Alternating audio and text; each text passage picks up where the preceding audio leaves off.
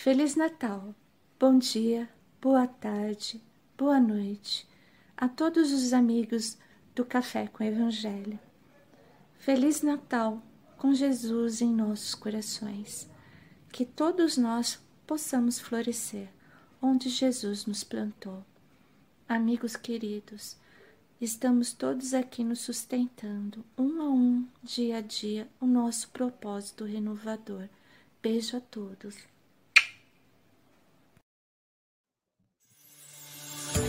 Movimento espírita se prepara para o Réveillon da Paz 2022. Na noite do dia 31 de dezembro, estaremos todos vibrando para que o ano novo nasça repleto de amor, esperança e paz.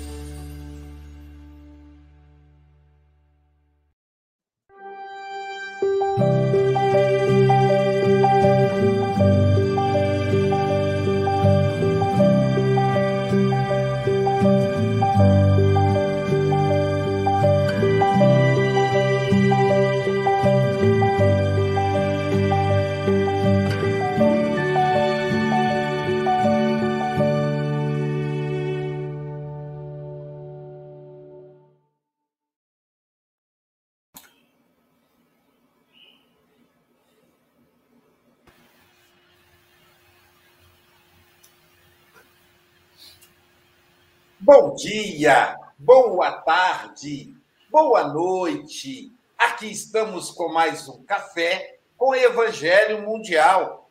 Hoje, dia 14 de dezembro de 2021. Silvia Freitas. Terçou! Terçou, terça-feira. E nós vamos aí seguindo de mãos dadas com Jesus. Ó, esse é o mês de aniversário dele, hein, gente? E nós precisamos pensar numa festa para o Senhor. Mas tem que ser uma festa caprichada, com muita comida, muito brinquedo. Não é Papai Noel, é Jesus. Comida para quem precisa. Brinquedo para as crianças necessitadas. Aproveite décimo terceiro, mete a mão no bolso e vamos aí fazer o Natal sem fome.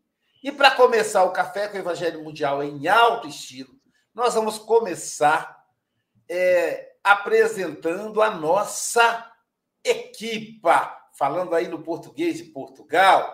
E para apresentar a nossa equipa, nós vamos convidar a representante da evangelização infantil, Sônia Paixão pela Evangelização Lima.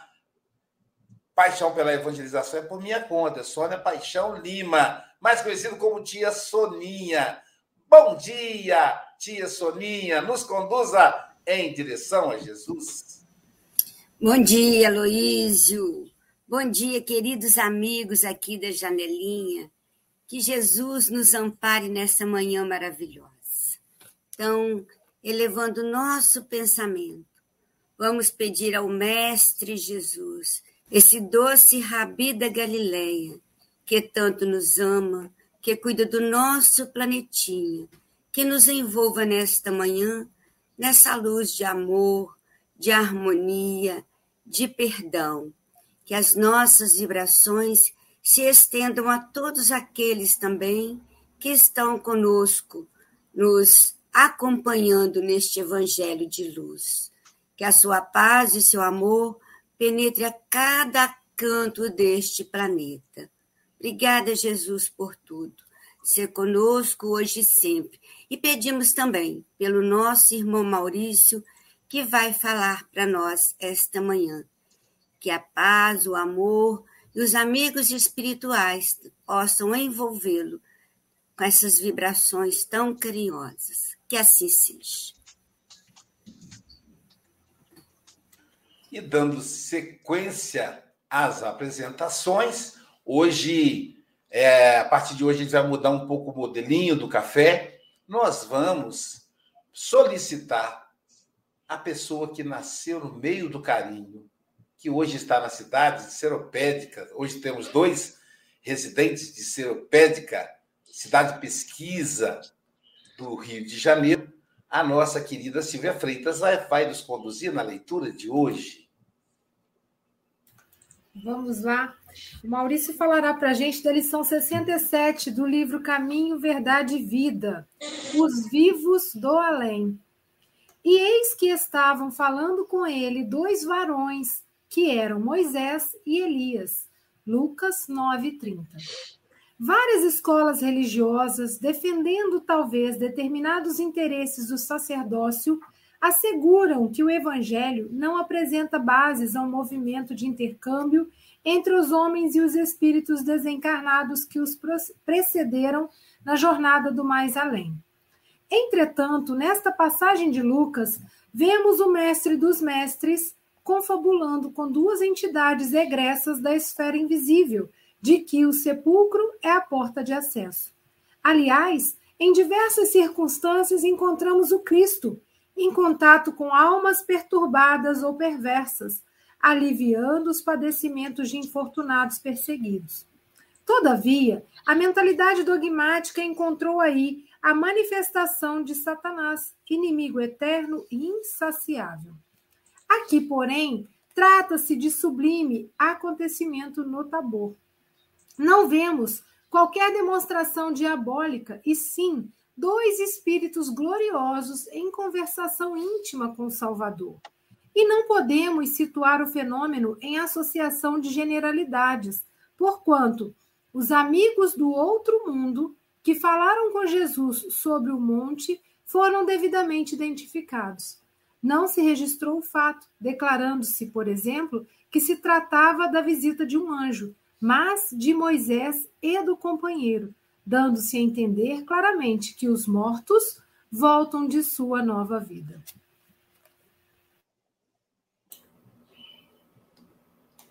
Os mortos voltam de sua nova vida. E nesse mês de dezembro, que aproxima o Natal, os mortos começam a visitar os seus familiares, porque eles não estão mortos, né?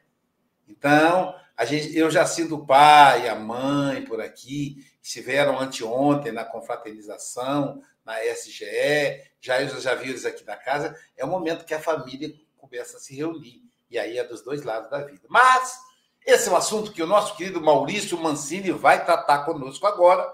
Maurício, são 8 horas e 6 minutos. Você tem até 8 e 26 ou antes, caso você nos convoque. Que os benfeitores espirituais possam te envolver e saiba, meu querido amigo, você está em casa. Obrigado, gente. Obrigado, Luísio. Estão me ouvindo direitinho? Está tudo certinho aí também no YouTube. Gente, é um prazer enorme voltar a esse trabalho tão gostoso, tão significativo e que leva a mensagem de Jesus a, a tantos que dela necessitam, né? E Emmanuel sempre nos traz uh, de reflexão, né? motivos para reflexões. E interessante porque nesse texto do capítulo 67 do Caminho, Verdade e Vida, a gente pode observar o fato, porque Emmanuel entende isso como um fato mesmo, quer dizer, os discípulos viram Jesus se transfigurar no Tabor, viram os dois espíritos se colocando junto dele, o mestre confabulando, e ainda identificaram que um dos espíritos era Moisés e o outro espírito era Elias. Mas nós também teríamos uma visão do simbolismo, né? Porque quando perguntaram a Jesus qual era o maior mandamento, ele dizia: amar a Deus sobre todas as coisas, é o próximo como a si mesmo. Aí estão toda a lei e os profetas. E olha só que coisa interessante, né? Jesus vem trazer para nós a revelação do amor divino. Moisés vem trazer a lei de Deus, e Elias é o representante máximo daqueles profetas antigos do povo hebreu. Então, é muito interessante que, do ponto de vista simbólico, esse fenômeno do Tabor é essa junção, é o resumo da lei divina em torno da mensagem de amor de Jesus.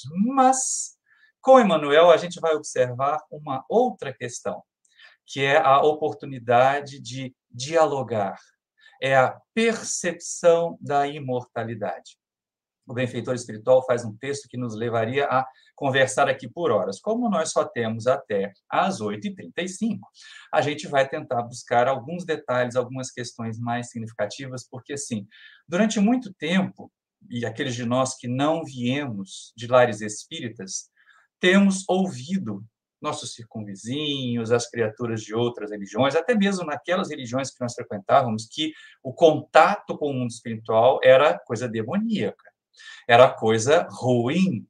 Quando eram os santos, eles estavam restritos a uma determinada igreja, quando era o Espírito Santo, a uma determinada denominação protestante, mas, de ordinário, as pessoas conversarem com os chamados mortos era um alerta negativo de que elas estavam sendo assoladas, influenciadas pelo demônio. E aí, lógico, não é isso que a gente né, observa no Espiritismo. Afinal de contas, quando uma mãe chorosa pela desencarnação de um ente querido, de um filho, recebe de algum benfeitor espiritual a mensagem de que seu filho continua vivo, ou dele mesmo, uma carta que lhe informe, que dê detalhes, que sejam convincentes, que não seja aquela situação apenas genérica, porque de vez em quando tem tanta carta consoladora que é só genérica, né? A gente tem que ter muito cuidado em relação a isso também. Mas é a ideia da imortalidade.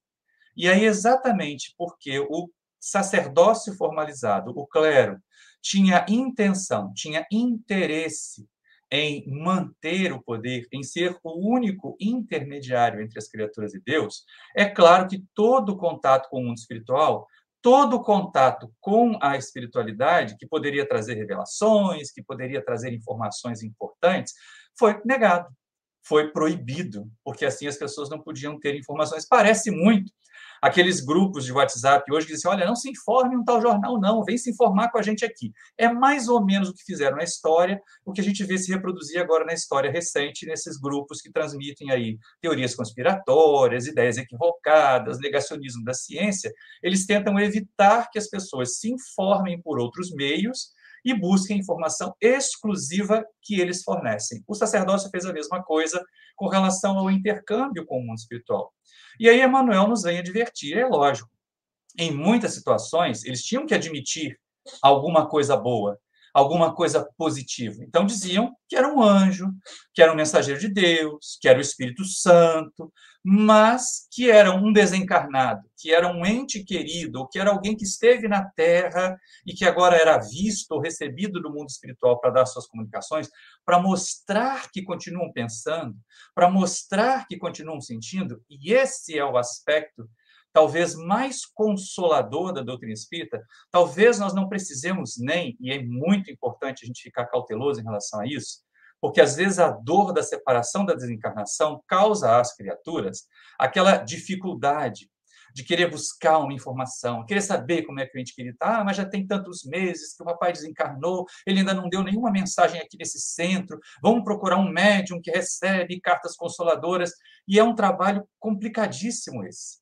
Se a gente observar bem, e muitos se miram e muitos se fiam na tarefa de Chico Xavier em relação às chamadas cartas consoladoras, Chico ficou de 1927 até 1967 lá em Pedro, né, em Pedro Leopoldo e uma parte em Uberaba, recebendo as obras de Emmanuel, as obras de André Luiz, ou seja, construindo aquela base subsidiária da doutrina espírita. Quando ele concluiu essa tarefa, e ainda tinha bastante potencial de trabalho, ainda tinha bastante capacidade de realização, Emmanuel propôs a ele, então, o trabalho das cartas consoladoras e receber as mensagens de entes queridos, desencarnados, das pessoas que buscavam consolação. É o aspecto do consolador, é a visão do consolador nesta comunicação, a comunicabilidade. E aí, o que é mais importante não é você ter um texto, não é nem você ter uma materialização nesse sentido que ler. Claro que é interessante, é um fenômeno que chama atenção. Foi isso que fez, por exemplo, Fred Figner se converter ao espiritismo e depois se tornar um grande trabalhador, quando ele buscando consolação, conforto, lá com a dona Ana Prado, para a desencarnação da sua filha, ela se mostra para ele, ela se coloca para ele, a esposa, então ele se convence da realidade espiritual. Se convencer da realidade espiritual é que é a parte mais consoladora, gente é que é a parte mais relevante. Entendamos isso. A gente não precisa, quem é espírita de verdade, quem se convenceu, ou como Allan Kardec fala, tanto no livro dos médiuns, quanto no livro que é o Espiritismo, aqueles que se convenceram porque raciocinaram, aqueles que entendem a doutrina espírita porque refletiram, eles não precisam de fenômenos, muitas vezes sujeitos a equívocos, sujeitos a algum tipo de deficiência do medianeiro, que pode acontecer. O médium mais fiel pode ter um dia de invigilância e uma mensagem equivocada ser passada. Então, claro, nós temos a oportunidade de, conhecendo o fenômeno espírita, buscar nele consolação. E é nesse ponto que Emmanuel traz nesse texto. Não é, neste fenômeno descrito lá na Transfiguração do Tabor, um fenômeno genérico, né? Não é como eles dizem lá, os demônios, e Jesus conversa muito com os espíritos inferiores, com os espíritos sofredores, né? Na, nas várias doutrinações que faz. A mais notável de todas é aquela em que ele conversa com o legião, lá em Gadara, o tal do endemoniado gadareno, né? ou obsidiado gadareno, na nossa linguagem, e ele ajuda aquela criatura a se reequilibrar e reequilibrar daquela criatura depois, depois de algum tempo, estudando, refletindo sobre a mensagem de Jesus, e isso é importante ressaltar, as criaturas que realmente se transformam, as criaturas que realmente consolidam o consolador em si, não são aquelas que ficam pulando de um fenômeno mediúnico para outro, pulando de uma mensagem de espírito guia para outra. São aquelas que, ao receber uma comunicação, que ao receber uma mensagem, que ao travar contato com a imortalidade, elas entram em processo de reflexão e de aplicação dos conceitos, de aplicação da mensagem imortalista às suas vidas. Porque é exatamente isso que garante aquela promessa de Jesus, que o Consolador estaria em nós. Ficaria conosco para sempre. Só pode ser uma ideia, só pode ser uma doutrina. Porque o médium, por mais poderoso que seja, vai desencarnar um dia, a gente não vai ter esse médium de nós. Né? uma criatura, um dirigente, um passista, eles não vão estar conosco para nos consolar, para nos aliviar das nossas dores o tempo todo. A única maneira de nós encontrarmos consolação permanente é se este consolador for para dentro de nós. Se nós o introjetarmos, se nós o recebermos em nós, e aí a partir desse momento é que nós vamos poder cerrar fileiras com Jesus e no trabalho do bem, como a Luísa comentou aí, tantas atividades, tantas possibilidades, famílias carentes que nós podemos ajudar agora, não só no final do ano, mas ao longo do ano inteiro, porque nós teremos ainda um monte de períodos complicados, um período ainda de dificuldades materiais grandes para muita gente. E aí é necessário, aqueles que temos condições de manter ou dar alguma ajuda, fazermos essa ajuda, mantermos essa ajuda para que as pessoas possam se sentir beneficiadas. E olha só que coisa interessante. Emmanuel, então, nos adverte nesse contato, neste intercâmbio com o mundo espiritual, que aquelas criaturas são identificadas. Os discípulos identificam, de um lado, Moisés, de um outro lado, Elias. Algumas pessoas podem dizer assim: ah, mas então Jesus conversou com os espíritos. É, olha que detalhe interessante, né? Jesus escolheu Moisés, aquele mesmo que lá fez a proibição da evocação dos mortos, do intercâmbio com os mortos que os nossos companheiros de outras religiões usam tanto para atacar a nós na mediunidade, a nós no espiritismo, não é? E aí a gente começa a observar assim, eles, Jesus tem Moisés para quebrar essa diretriz da, da conversa com os mortos, do diálogo com os chamados mortos. Porque, na verdade, Emmanuel chama muito apropriadamente de vivos do além. É essa uma questão que a gente não pode perder de vista.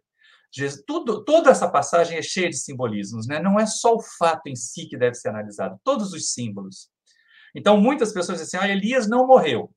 Elias não é um espírito com quem Jesus conversava, porque Elias não morreu. Elias né, foi levado num carro de fogo pela espiritualidade e ia, ia voltar. Estava todo mundo esperando Elias voltar naquela época, no mesmo corpo material que ele tinha. E aí, Jesus, logo depois, naquele mesmo fenômeno, na descida do Monte Tabor, ele informa que Elias já havia vindo e eles não haviam conhecido. Ou seja, mostra para nós a reencarnação de Elias em João Batista, porque os, os, discípulos identificam Elias em João Batista. E não apenas a força, o vigor, as ideias, a própria individualidade Elias reencarnada, agora no novo profeta, no precursor do cristianismo, que é João Batista, primo de Jesus.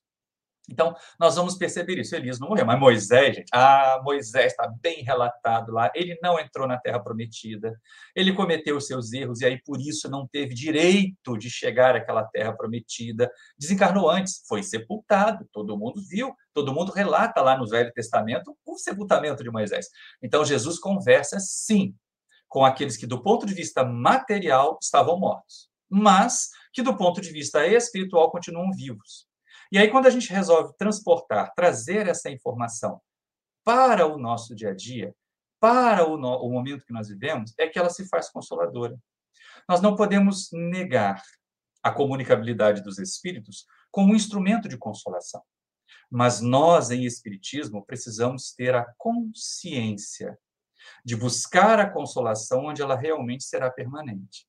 Porque se todas as vezes que nós sentirmos saudade de um ente querido desencarnado, eu precisar recorrer a um médium para esse ente querido desencarnado me dar uma mensagem, vai ficar muito difícil me manter consolada, não é? Quantas e quantas famílias procuraram Chico Xavier, receberam cartas consoladoras com detalhes, com precisão, coisas que ninguém seria capaz de saber, e que o Chico não teria. Gente, não tinha internet, não tinha Google na época do Chico, de 67, para ele ficar escarafunchando lá, ficar fazendo stalking da vida das pessoas para poder dar detalhes e colocar nas cartas. Não. É interessante que a gente observe bem isso. Eram mensagens autênticas que depois os pesquisadores foram identificando detalhes. E isso é alguma coisa que a gente tem que ter. As pessoas se sentiram consoladas, se sentiram reconfortadas. Mas, e aí? E depois? O que, que aconteceu?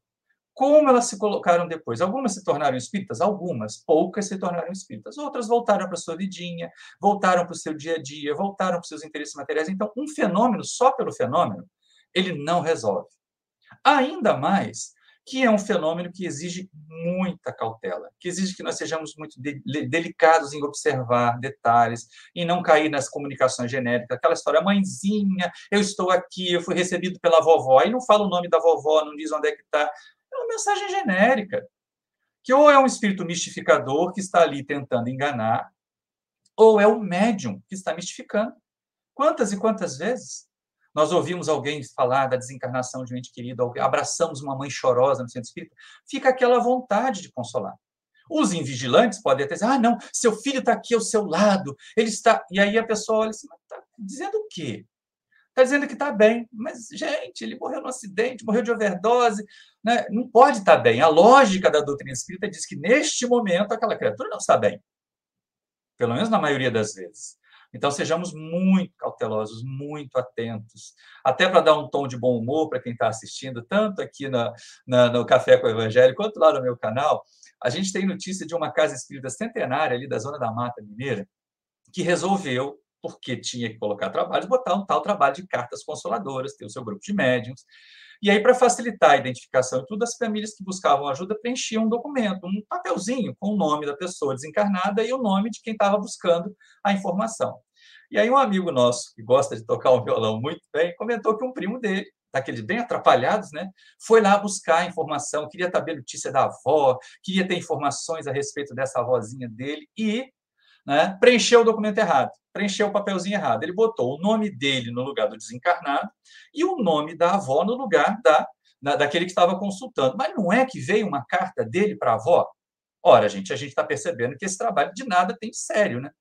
Então, não vamos sair por aí dizer, não, os mortos vivem, os mortos dão comunicação, vamos sair produzindo comunicações mediúnicas de desencarnados para convencer as pessoas do Espiritismo. É a pior coisa que a gente pode fazer. Se a gente for buscar lá no livro que é o Espiritismo, quando o cético procura Allan Kardec, ou o crítico, um dos dois personagens, procura Allan Kardec, dizendo que vai escrever uma obra, é o crítico, vai escrever uma obra que vai destruir a mensagem espírita, que vai colocar né, abaixo aquela mistificação toda, mas ele podia mudar de ideia se Kardec deixasse assistir algumas sessões da, da, da Sociedade de Paris para que ele se convencesse. E Kardec disse, não, assistir fenômenos não vai deixar você convencido, vai deixar você mais confuso. É necessário que você leia, que você compreenda. Você não tem nem noção do que é a doutrina desta filosofia e não consente acesso àquela criatura à reunião. À reunião mediúnica da Sociedade Espírita de Paris. Por quê? Porque produzir fenômenos por produzir fenômenos, gente, a gente tem que tomar um cuidado danado com essa história de mediunite. Vamos brincar de novo aqui, né? Tem gente que não é mediun, não tem mediunidade, tem mediunite. Tá na banca da feira, lá, ai, eu tô vendo a sua avó aqui, ela quer dar uma mensagem para você. Pronto. Isso é mediunite. Está né? Tá na, fila do ônibus, ai, tem um espírito aqui querendo falar com você, ou está te perturbando. Gente, tem gente que tem mediunite para atormentar a vida dos outros, não é? Porque ela fica sempre vendo o espírito ruim, o perseguidor. A pessoa chega assim, ai, eu estou com uma dor no estômago. Ih, é um espírito que está sugando seu estômago. Já vai com a mediunite dele fazendo as abobrinhas, falando as bobagens que devia falar. Então, o fato da comunicação, o fato de Emmanuel ressaltar para nós que os, os vivos voltam do além para dar notícia da sua continuidade de vida, não deve nos levar a pensar que produção de fenômeno é o objetivo da doutrina espírita. O objetivo da doutrina espírita é a consolação das criaturas pelos mecanismos mais consistentes possíveis. Tá? Todos os nossos companheiros que estão aqui, que atuam na área da saúde mental, sabem que coisas paliativas, fenômenos paliativos, não servem para consolar. Não ajudam a criatura a fazer modificações de seus pensamentos. Ela vai continuar se sentindo coitadinha mesmo. Você chega numa reunião, ah, eu estou aqui porque tem um espírito me perseguindo. Aí o que está fazendo? Tem mesmo, vamos botar seu nome na desobsessão, você vai fazer o tratamento. Aí a pessoa fica em tratamento no centro. Aí fica em tratamento por seis meses, por um ano, por dois anos. E aí a gente começa a perceber que ela virou um paciente permanente do centro, porque ela imagina que o trabalho no centro, que a remoção dos espíritos, que o fenômeno é que vai ser consolador dela e não faz a busca necessária do conhecimento, da informação. Ela não busca aquilo que os espíritos nos oferecem nas comunicações, que é certeza de imortalidade. Se nós somos imortais, então vamos tratar da nossa imortalidade. A gente fica tão preocupado com a imortalidade dos mortos, querendo saber como é que eles estão, querendo saber quem foi quem na outra encarnação, e nós nos esquecemos de cuidar da nossa imortalidade, de cuidar dos nossos interesses espirituais. Nesse momento nós estamos vivendo. Ora, gente, pensa bem. Né? Quando a gente teve, trabalhou esse texto aqui a primeira vez, a gente produziu um vídeo para colocar no ar exatamente no dia antes do finados, no dia de finados, na verdade, né? Na, na, no sábado antes do finados lá no nosso canal no YouTube. Quem não conhece o nosso canal, eu convido para conhecer o canal Maurício Mancini, né? e a gente vai ter o prazer danado de receber vocês lá, como a gente tem agora alguns companheiros assistindo lá a transmissão que a gente está fazendo simultâneo. Estamos lá com a Fernanda, com a Beth, com a Cecília, com a Edith, assistindo a gente lá no nosso canal no YouTube, junto com vocês aqui que estão no café. Mas nós colocamos lá essa questão dos vivos, desse mesmo texto do Emmanuel, capítulo 67 do Caminho Verdade e Vida, porque era um texto que trazia uma imensa consolação para o momento do finados. E nós estamos nesse momento ainda de pandemia, chegando a 620 mil desencarnações, dada a doença. Então, claro, nós temos muitas pessoas enlutadas. E como ajudar o luto? Não é nós ficarmos simplesmente chorando junto, querendo produzir cartas consoladoras, trazer informações que não são confiáveis de entes queridos desencarnados. Pensa bem, gente. Num processo doloroso como esse, e aí vamos estudar o livro dos Espíritos, vamos naquela questão do capítulo em que o Espírito está deixando a vida física e voltando à vida espiritual, em que os Espíritos informam, há um momento, um período de perturbação. Perturbação não é não é no sentido negativo, é de confusão, é aquele como se a gente acordasse, tivesse aquela luz muito forte entrando por uma fresta da janela, mas a gente não soubesse exatamente onde está, um cotô para um covô, né, se fosse lá em Minas, mas então é esse período que o espírito passa confuso, querendo ainda se adaptar ao novo ambiente em que ele está vivendo. Esse período de perturbação, ele pode durar aí de alguns dias para espíritos mais elevados, até muitos anos para espíritos mais atrasados. Então, se nós quisermos imediatamente produzir fenômenos, produzir cartas, trazer informações de entes queridos desencarnados, a gente vai acabar atrapalhando o processo de consolação, vai acabar comprometendo o luto, o luto que, num ponto de vista psicológico, ele é saudável como transição, como percepção de uma nova realidade, ele tem o seu caráter de saudável. Nenhum de nós espírita vai dizer, ah, mamãe morreu, olha só que legal, eu sou espírita, não existe morte mesmo, né? Gente, a gente sente, a gente tem a, a, a, tristeza da separação física, pelo menos. De não ter mais o contato, o carinho, aquela percepção, até porque a maioria de nós não tem essas antenas mediúnicas ligadas permanentemente para poder ficar recebendo mensagem desses entes queridos. Então, é lógico, nós, cada um de nós, vai sentir o luto, vai passar por esse momento de tristeza. Espírita chora, sim, gente. O que espírita não faz é se desesperar. Espírita sente saudade num velório, sente tristeza. Há pouquíssimo tempo, agora, exatamente no dia 2, eu e a Célia fizemos um programa lá no canal tratando da questão do dia de finados na visão espírita. Porque a gente às vezes cria esses clichês, né? De que, como a gente acredita na imortalidade, como a gente tem certeza de que não vai morrer, então não tem que se sentir triste por causa da desencarnação de gente querida. Mas a gente sente, né? A gente sente saudade. Nós nos acostumamos a viver materialmente ao lado de algumas pessoas que são importantes para nós, que são significativas, que nos sustentaram, que são responsáveis pela nossa presença, nossos pais. ao partir, eles vão deixar um vazio, um buraco na nossa existência, que nós vamos ter que preencher com o cuidado aos nossos filhos, com as nossas tarefas, com a certeza de que eles continuam vivos. Mas, voltando ao texto de Manuel, eles vão seguir com a vida deles. E nós temos que seguir com a nossa. Nós precisamos continuar vivendo como se buscando encontrar com eles numa condição melhor depois. Então, a gente tem que garantir para a nossa imortalidade uma condição melhor. Porque a deles é responsabilidade deles. O máximo que eu posso fazer por alguém que eu sei que não está bem no mundo espiritual, porque teve uma vida física conturbada, é orar por essa criatura. E isso já ajuda muito, porque leva a ela vibrações harmoniosas, mostra, está lá quando Kardec também questiona sobre as preces pelos desencarnados, pelos espíritos sofredores, quanto que orar por essas criaturas ajuda, diminui os seus sofrimentos. E essa é uma questão que a gente pode colaborar muito. Agora, nós não podemos mudar a realidade deles, só eles podem. Como também ninguém pode mudar a nossa realidade. Ninguém pode mudar aquela nossa situação, a não ser nós mesmos. Então, se eu estou atravessando um momento difícil, se eu estou atravessando um momento de obsessão, Adianta eu só colocar o meu nome lá, imagina, né? Vamos fazer uma elucubração aqui para a Fernanda poder dar mais umas risadas lá. A criatura chega na casa espírita com um processo obsessivo, ela está caindo na rua, ela está vendo espírito, daqueles mais sombrios que ameaçam matá-la. Ela chega lá, olha, eu estou passando por isso, o dirigente faz atendimento, anota o nome, coloca na desobsessão. Mas a criatura não muda. A criatura não muda de comportamento. Aí vocês acreditam, algum de nós aqui pode imaginar uma reunião mediúnica. A gente chama lá o nome dessa pessoa. Aí o espírito obsessor conversa: Olha, eu sou obsessor da fulana de tal. Eu vim aqui para vocês me orientarem, porque ela foi lá para a balada, ela está lá na festa rei. O espírito vai junto com ela, ué. É lógico. Se não houver mudança do obsidiado, não haverá mudança na obsessão. Então, no nosso intercâmbio com o mundo espiritual, nós estabelecemos a sintonia. Com quais mortos ou com quais vivos do além nós vamos relacionar? Com quais mortos ou com quais vivos do além nós queremos nos relacionar? Vai ser escolha nossa. Vai ser dependente do nosso comportamento. E aí não tem jeito, né, gente? A gente não escapa daquilo que a gente semeia. Daí a necessidade de aumentar nosso conteúdo, de ter uma compreensão mais ampla da doutrina espírita, de não nos deixarmos levar por fenomenologia pura e simples. Ver espírito não ajuda ninguém a se tornar uma pessoa melhor, se esta pessoa não quiser ser um espírito melhor. Então vamos nos consolar com a certeza da imortalidade. Ali Emmanuel diz: não foi um anjo, não foi um demônio, foram dois espíritos que foram conhecidos, que faziam parte da história daquele povo. Verdade.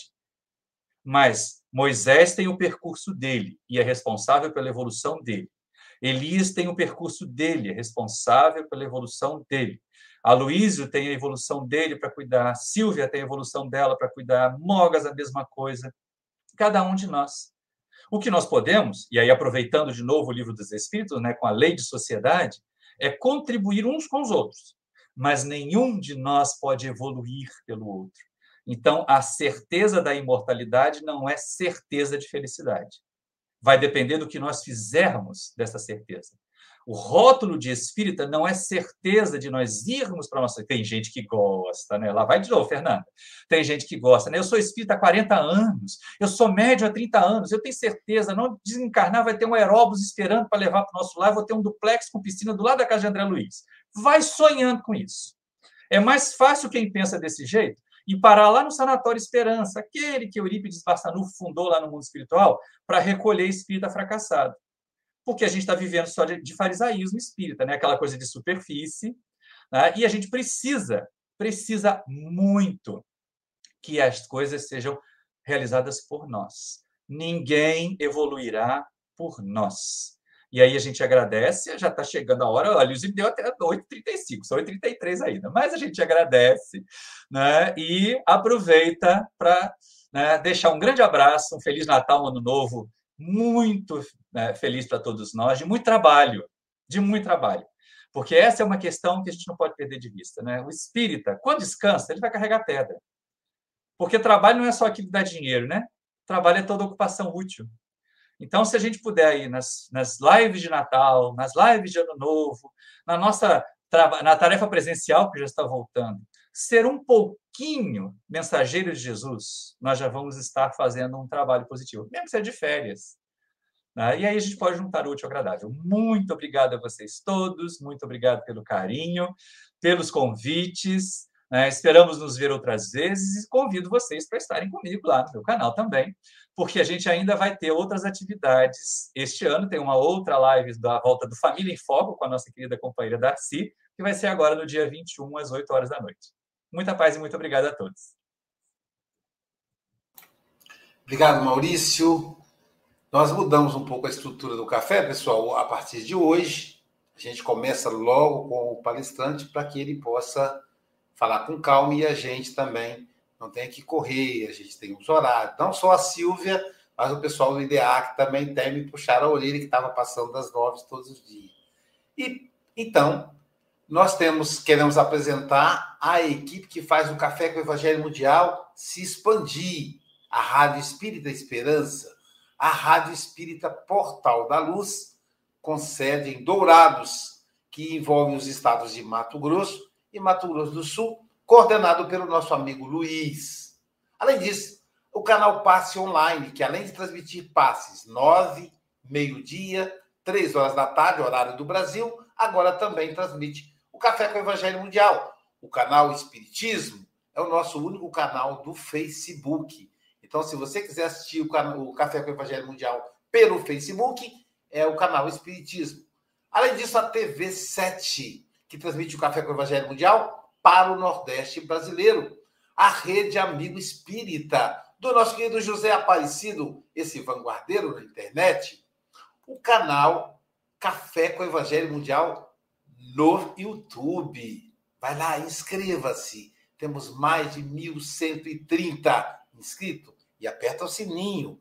Além disso, também o Maurício Mancini vai ser transmitido pelo Instagram. Café com o Evangelho Mundial no Instagram.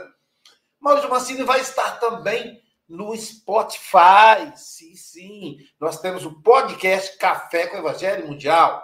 Então, tudo aí no trabalho incessante. E queremos agradecer a TV IDEAC, que transmite o Café com o Evangelho Mundial e é responsável pelo conglomerado.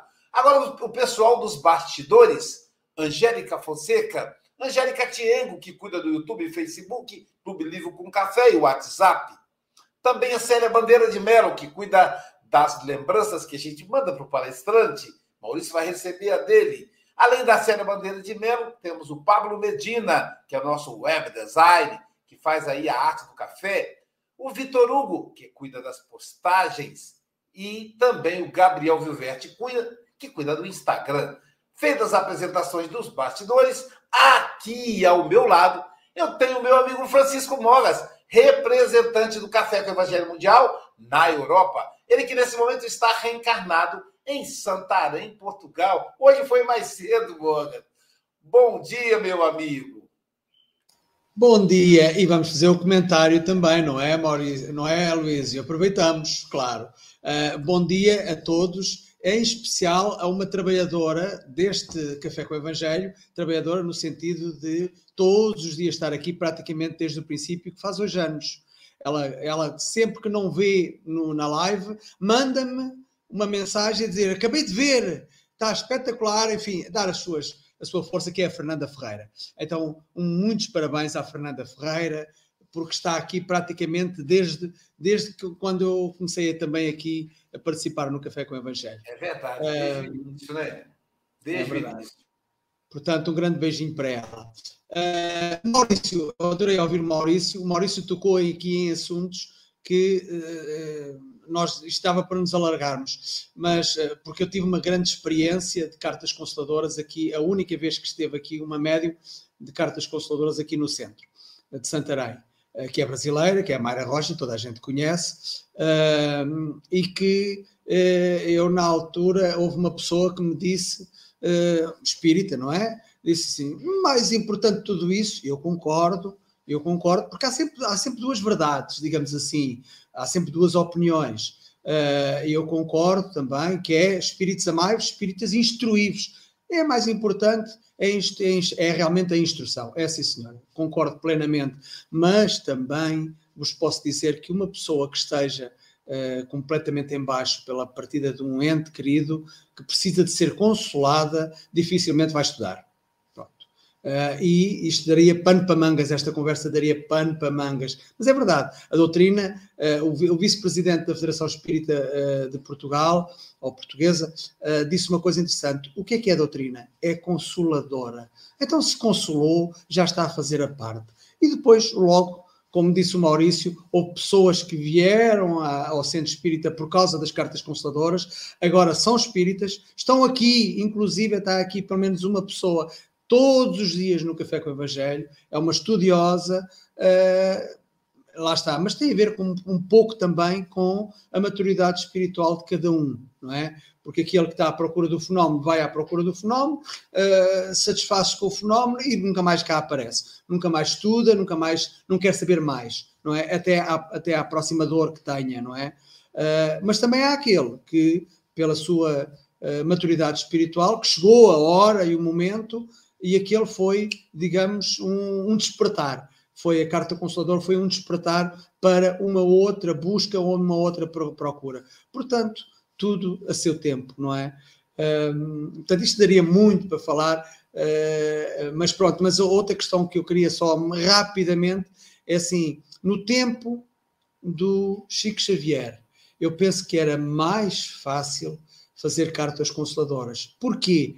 Porque é assim, qualquer referência que haveria na, numa carta consoladora era fácil de ser comprovada. Agora não.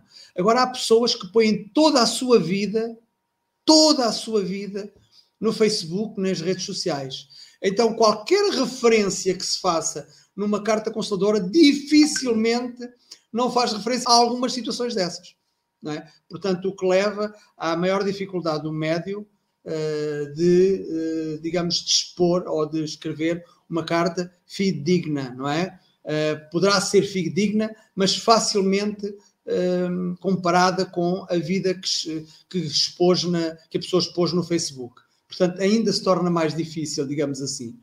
Uh, e, enfim, isto daria muito tempo a falar e eu vou terminar aqui com estas duas minhas quadras. A doutrina espírita refere também sobre a imortalidade da alma.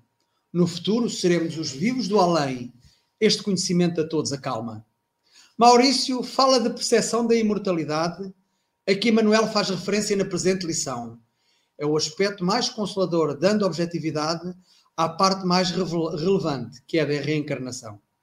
É isso. É isso aí. Vamos que vamos. Um bem-aja a todos. Maurício, volta sempre eu adoro-te sempre ouvir, essencialmente naquela parte quando tu afastas o, o, o, cabelo dos olhos e consegues realmente falar sem problemas. Estou brincando. Um abraço, Maurício. Bem-haja, Mogas. E aqui ao meu lado nós temos a nossa comentarista poliglota. Então, Vária Civil, você já, já se apresenta e também faz o comentário. É a nova modalidade do café. Nossa, ah, é, vamos lá, vamos lá, é a outra mão. Aqui, ó. Isso, mais. Aê! Pronto, deu um coraçãozinho. A nossa querida Andréia Marques. Bom dia, Andréia. Suas considerações. Bom dia, bonjour, good morning, guten morgen, buongiorno, é, kombawá, para todo o planeta. É muito bom, né? É, eu achei assim, eu lembrei de uma coisa, Maurício, que, que acontece com uma parenta minha. Ela foi fazer as unhas com uma pessoa e se desabafou. E aí a gente tem que ter cuidado com essas coisas, né? Nesse desabafo, aí a outra disse que era terapeuta holística, né? Nada contra, aliás, gosto muito. Só que a pessoa começou a incutir ideias de tipo, estão fazendo um trabalho para você. É, de fato, a pessoa passava por uma situação ruim, né? E ela foi se aproveitando. E aí a pessoa se incomodou e falou: não quero mais esse profissional. E aí a pessoa ficava mandando mensagem para ela: olha, cuidado com fulano de tal, que ele está fazendo alguma coisa para você. É, eu vejo não sei o que lá na sua vida, sabe? Essas coisas, a pessoa aproveitando. Talvez você tem um médium, mas de uma forma a querer cativar a pessoa que era frágil para continuar a ter os serviços e, e prestar o serviço para ela. E aí a gente, né, é, vê que algumas pessoas ainda não entenderam e não querem estudar um pouquinho que seja espiritismo para poder compreender como é que se dão as mensagens, né? Como é que é feito, que isso não é não é um trabalho, né? É algo que a gente faz de coração, que a gente passa para o outro. Se ele nos procura, como você falou, esse negócio da pessoa estar tá na feira comprando chuchu e ai, tô vendo a sua avó, o que a vovó está fazendo na feira, a vovó nem come mais. Então, é uma coisa muito é, é, assim, a gente deve observar muito. E aí, outra coisa também que eu achei interessante, né? De, e lembrei, às vezes a pessoa não é espírita, e na hora que morre o ente, ela vai procurar uma carta, um, um, uma mensagem, qualquer coisa, aí ela lembra do centro espírita. Aí ela chega lá, dá a sorte, porque eu acho sorte, né? Eu acho coincidência, não acho sorte da pessoa naquele dia recebeu aquela carta e ainda fala assim, não, essa carta não é, né? não, isso aqui não é de papai, não. Aí eu lembro da pessoa me falando assim, olha, se você não acredita, passa lá na portaria e pega seu dinheiro de volta. Porque a mensagem é de lá para cá, né? O telefone toca de lá para cá. Então, é, tem, tem todas essas nuances né, nesse texto que você desenvolveu muito bem. Eu adorei. É, lembrando sempre, né, gente? É, é difícil para quem não vê, não ouve, não sente, não tem essa mediunidade um pouco mais, ah, digamos assim, ostensiva. Mas a fé remove montanhas, né? E a sensibilidade é uma forma de mediunidade também. Basta você sentar, se centrar, começar a sentir. E você vai ouvir, vai até quase tocar. Né? Muito bom, muito obrigada. Volte sempre. Obrigado, Andréia. É, minha querida Sônia Lima, suas considerações. Como diz o Chico Moga, aqui acima, a nossa querida Sônia Lima, ou melhor, Sônia Paixão pela Evangelização Lima. Suas considerações, querida. Tia Soninha. Obrigada, Luiz. Maurício, muito boa essa sua explanação de hoje. Como esclareceu essas reflexões maravilhosas. E o Espiritismo é isto: nos esclarece, consola, ilumina e nos instrui. Mas necessitamos estudar para entender, assimilar e interiorizar esses ensinos maravilhosos para colocarmos em prática, né? Necessitamos buscar estes ensinos para a nossa melhoria pessoal, né? buscar lá no nosso íntimo o que precisamos melhorar, o que, que esses ensinos estão querendo nos dizer. E as orações para os nossos entes queridos que desencarnaram é muito importante lembrar deles com alegria, essa troca de energia, porque eles recebem a nossa energia. Imagine eles recebendo só tristeza no plano espiritual. Tem que receber amor, carinho, lembranças boas. E, como disse a nossa querida Antônia Corina aqui no comentário, né, que ela sonhou com o filhinho dela, que ele disse que tava, estava bem, está bem. E é isso, os amigos espirituais, quando veem que estamos prontos para este encontro, nos levam em desdobramento até eles. Isto é que é mais importante, esse abraço que podemos dar quando em desdobramento. Né? Que Jesus ampare a todos nós. E obrigada, Maurício. Volte sempre. Essa questão da comunicação com os mortos né, é tão antiga. É, ontem nós fizemos um estudo da revista Espírita e Allan Kardec ele começa o texto dizendo: o Espiritismo é, é, é antigo como a humanidade. Ele diz esse termo. É claro que ali ele não se referiu à palavra espírita, espiritismo, porque ele explica isso posteriormente lá no Livro dos Espíritos, né? a revista Espírita de 1858. O livro, de, o livro dos Espíritos é 1857. Então, o livro Espírita antecede. Ali ele se referia às manifestações dos mortos. É desde a antiguidade. Então, é um fenômeno que não foi inventado pelo Espiritismo. O próprio Kardec mostra isso para nós.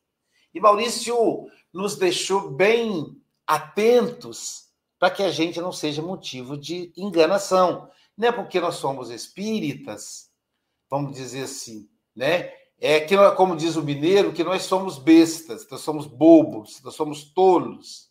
Não, a gente tem o senso crítico.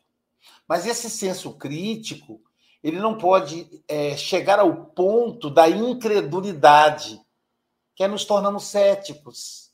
Estranho. Eu me lembro de um amigo espírita já desencarnado, o seu Geraldo, que ele dizia para mim, Luiz, tem centro espírita que não tem espírito. Não se fala em espírito. Então, é, é necessário o equilíbrio, porque veja bem, como o Espiritismo é o consolador, em primeiro lugar, o consolador.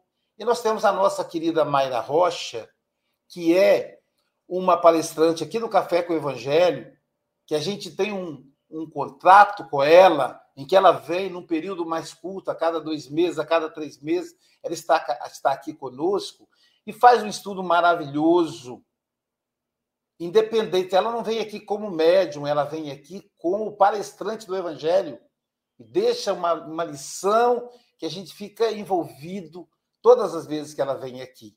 E ela é conhecida por ser médium de cartas consoladoras, ela é famosa. A audiência vai no topo. E a gente lembra da Antônia Corina, né, né, Antônia? Você chorando tanto, todos os dias, com muita dor, porque perder um filho não é brincadeira. É muito sério. Eu me lembro da Rita Core, quando certa feita foi, foi fazer uma palestra sobre música espírita, na Semana Espírita, lá de, de do Noroeste, e, e ela me antecedeu. Ela fez a palestra, logo depois era minha palestra, então tive a honra de assisti-la. E a, e a Rita domina a música com uma coisa. Já, já convidei ela para cá, estamos ajustando a agenda.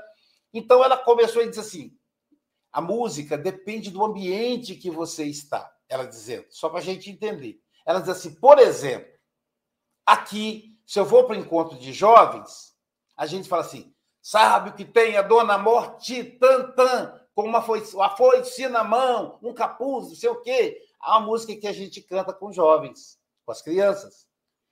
Mas aí a, a Rita disse: já pensou essa música numa palestra pública com, com uma mãe que acabou de perder o filho?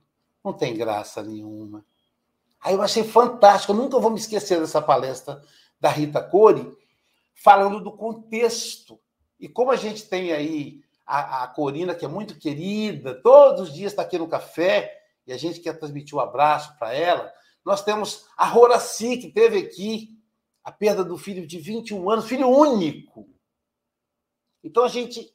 É um assunto que o Espiritismo consola, ele é consolador. E, claro, como primeiro, a primeira função é consolar, muitos consolados não se tornarão espíritas. É natural como muitos consolados pelo Chico Xavier não se tornaram espíritas. Maurício, muito obrigado. Volta mais vezes, né? O Chico, o Chico Moga está aí com, com, com a agenda. Silvia Freitas, suas considerações, querida. É, o Maurício consegue, em poucos minutos, falar de muitos assuntos, temas centrais do Espiritismo, né? Falou de mediunidade, falou da educação da, da mediunidade, falou desse intercâmbio que existe permanente entre o mundo espiritual e o mundo material, né? E eu gostei muito quando ele fala que o consolador em nós, né? Então, que é uma ideia. E às vezes a gente vê por aí, né? Ah, Jesus vai voltar, Jesus vai voltar. Jesus nunca saiu daqui, né? Jesus está sempre presente, então ele não precisa voltar, porque a ideia, né? Então, trazer esse consolador para dentro de nós e não ficar tão impressionado e tão em busca de fenômenos, né? Porque o que, que é o cerne principal da nossa doutrina? É, é nos trazer material para nossa reforma, para nossa transformação. É com o que eu aprendo do Espiritismo o que faz em mim no meu dia a dia. Como é que eu domino as minhas más inclinações? Como é que eu me comporto com as outras pessoas, né? Como é que está o meu nível de tolerância, de amor, de fraternidade? Né? É, então, exatamente isso, né? E é muito interessante quando o Maurício fala que é para a gente cuidar da nossa imortalidade, né? Então, através do intercâmbio com os espíritos, a gente traz aí né, conhecimento, reflexões, temas para que a gente cuide da nossa imortalidade. E eu não vou ficar perdendo tempo de ficar querendo é saber do futuro, saber disso, saber daquilo outro, porque eu estou construindo aqui no meu dia a dia através do trabalho no bem, né? Então foi fantástico. É, realmente é um tema aí que dá um seminário, né? Porque são muitas vertentes e o Maurício soube esmiuçar muito bem para a gente essa mensagem. Né? Então, muita atenção, né? O bom senso que o próprio Kardec nos recomendou, né? De tudo que a gente recebe, de tudo que a gente ouve. Então, com, vamos, vamos escutar com bom senso e vamos aplicar, né? Que esse consolador de fato esteja dentro de nós, nos transformando. Que a gente não vai se ligar tanto em fenômeno, mas e sim na prática do bem. Maurício, muito obrigada, meu querido, e volte sempre. Maurício, querido amigo, suas considerações finais. Pois é, gente, eu só agradecer mesmo pelo carinho, pela oportunidade. Como o Armando disse ontem, né, o café leva a gente mais longe. Eu já tive lá com o Felipe em Portugal, já fui parar lá na Suíça também com o pessoal da, do, do, do de, de, de Genebra. E é interessante a gente poder fazer esse intercâmbio que não aconteceria no presencial, né? Nossas asas se expandiram com isso. E assim, com relação ao que a Luísa comentou, é importante a gente entender a mediunidade como uma, uma ferramenta, como um meio para um fim, e não como um fim em si mesmo. A produção de fenômenos não é o fim da proposta da doutrina espírita, é a consolação. E aí, quando a gente receber mensagens ou tiver acesso a comunicações mediúnicas, a minha sugestão é a seguinte: Allan Kardec deixou lá no capítulo 31, a segunda parte do livro dos médiuns, as suas análises sobre mensagens, sobre dissertações espíritas. Então, que nós tenhamos esse cuidado do codificador. Não é porque veio do mundo espiritual que é bom, tem que ser analisado, tem que ser avaliado. Porque, às vezes, até na proposta de consolar, uma carta consoladora equivocada vai causar mais dúvida, mais incerteza, mais tristeza a quem está passando pelo processo do luto. Né? E, de novo, né, André? O luto é um período necessário né? a gente fazer esse distanciamento, entender essa necessidade de seguir com a vida, entendendo que eles continuam vivos, mas que eu não preciso, eu não preciso. Eu espírita, tá? Eu não vou falar aquela pessoa que acabou de sepultar o filho que nunca ouviu falar de espiritismo, esta precisa de uma mensagem de alguém que afirme que seu filho continua vivo. Mas nós, trabalhadores espíritas, nós, estudiosos da imortalidade, há anos, aí a gente mostra muita fragilidade do quanto a doutrina ainda não está em nós. Porque são aqueles três processos, né? Entrar para a doutrina, a doutrina entrar em nós e a doutrina sair de nós. Entrar para a doutrina é a coisa mais fácil do mundo, acham sempre. Agora acha até a internet. A doutrina entrar em nós vai dar trabalho, porque tem que estudar, tem que participar do ERG, tem que ler. Agora, a doutrina sair de nós é só quando nós estivermos realmente amadurecidos para vivenciar os ensinos para vivenciar essa serenidade né? do, do choro curtinho, pelo cantinho do olhar, como diz lá no Chororô, né? Quando uma pessoa chora o choro mansinho, de lágrima correr pelo cantinho do olhar, não se deve duvidar da razão daquela dor. nem se deve atrapalhar, sentindo seja o que for. Mas quando a pessoa chora o choro desatino, batendo pino, como quem vai arrebentar, aí eu acho que é melhor ajudar aquela dor a encontrar o seu lugar no meio do chororô. Gilberto Gil. Né? Mas é uma oportunidade que nós espíritas temos de ajudar as pessoas que estão no chororô a encontrar consolação. Mas depois, passou esse momento da consolação, vamos ajudar essa pessoa a se sentir consolada por ela mesma. É o meu desejo para todos nós. Um grande abraço. Muito obrigado pela atenção de vocês. Um beijo grande para todos. E vamos chegando ao finalzinho, cumprindo o horário aí, viu? O nosso querido pessoal do IDEAT, estamos cumprindo o horário. Vamos chegando ao finalzinho, lembrando que o café não termina aqui. Teremos o passe online agora às 9 horas da manhã e teremos o Evangelho com almoço. Vamos ver quem é que faz o Evangelho com almoço hoje. Ó, oh, sou eu.